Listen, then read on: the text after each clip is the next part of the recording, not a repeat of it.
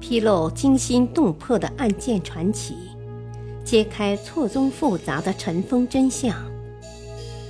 欢迎收听《古今悬案、疑案、奇案》，作者李晓东，播讲汉乐。第十九章：名家死亡悬案。风流名士已去。白衣卿相不在，齐桓公为何会有离奇下场？齐桓公，姜姓，吕氏，名小白。公元前六百八十六年，与公子纠争夺君位，取得胜利，做了齐国国君。即位后的齐桓公，在管仲的辅佐下，苦心经营四十年。使齐国一跃成为春秋时最富有的国家。在外交上，齐桓公首先打出尊王攘夷的旗号，借以团结中原各诸侯，受到中原各诸侯的信赖。他曾九次召集诸侯会盟，任盟主达四十年之久，成为春秋时期最有实力的第一个盟主，文治武功盛极一时。本以为作为一代霸王的齐桓公，繁华富贵且不论，善始善终应不是奢望。但是谁能料想到，最先成为霸主的齐桓公的下场，竟然是被活活饿死？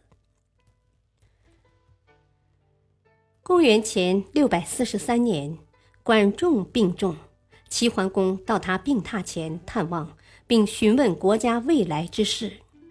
管仲交代说：“易牙、树雕、开方这三个人绝不能接近和信任。这三人是齐桓公身边的宠臣。齐桓公问易牙：‘把他亲生儿子烹了给寡人吃，表明他爱寡人胜过爱他儿子，为什么不能信任？’管仲说。”人世间最大的亲情，莫过于爱子。他对亲生骨肉都不珍惜，怎么会爱国君呢？齐桓公又问：“树雕割自己的皮肉进宫侍候寡人，证明他爱寡人胜过爱自己，为什么不能信任呢？”管仲说：“他对受之于父母的皮肉都不爱惜。”怎么会爱国君呢？齐桓公再问：“魏国公子开方放弃太子之尊，到我手下称臣，他父母死了也不回国奔丧，这表明他爱寡人超过爱父母，为什么不能信任？”管仲说：“最亲近的莫过于父母，父母死了都不回国奔丧。”这样对待父母的人，怎能奢望他对您忠诚呢？齐桓公虽口头应承，但是行动上却没有遵从，继续让这三个小人在宫中主事。待到公元前六百四十三年，齐桓公患重病，易牙、树雕等认为机会到了，便用桓公的名义张贴了一张布告。禁止任何人入宫，并堵塞齐宫大门，在大门前竖起一道高墙，不准任何人进出。齐桓公病在床上，没有一个人过问，连想喝口水都不能。这时，魏公子开方却带走千户齐民，降归了魏国。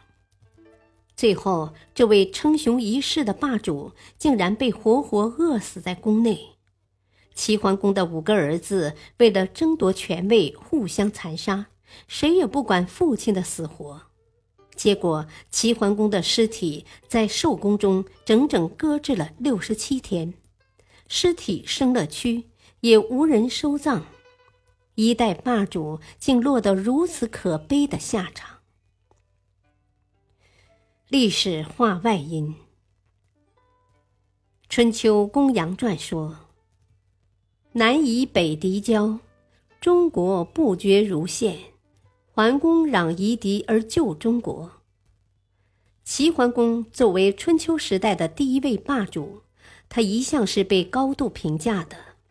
当时在夷狄的逼迫之下，中原各国的确遭到了极大的威胁，而通过改革而强盛起来的齐桓公，此时充当起了中原各国的保护神，打出了尊王攘夷的旗号。作为霸主，齐桓公又是会盟诸侯。又是插手别国事务，又是安定王室，又是征伐夷狄，可谓风光一时。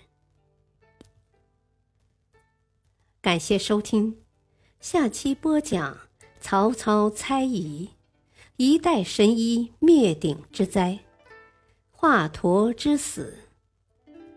敬请收听，再会。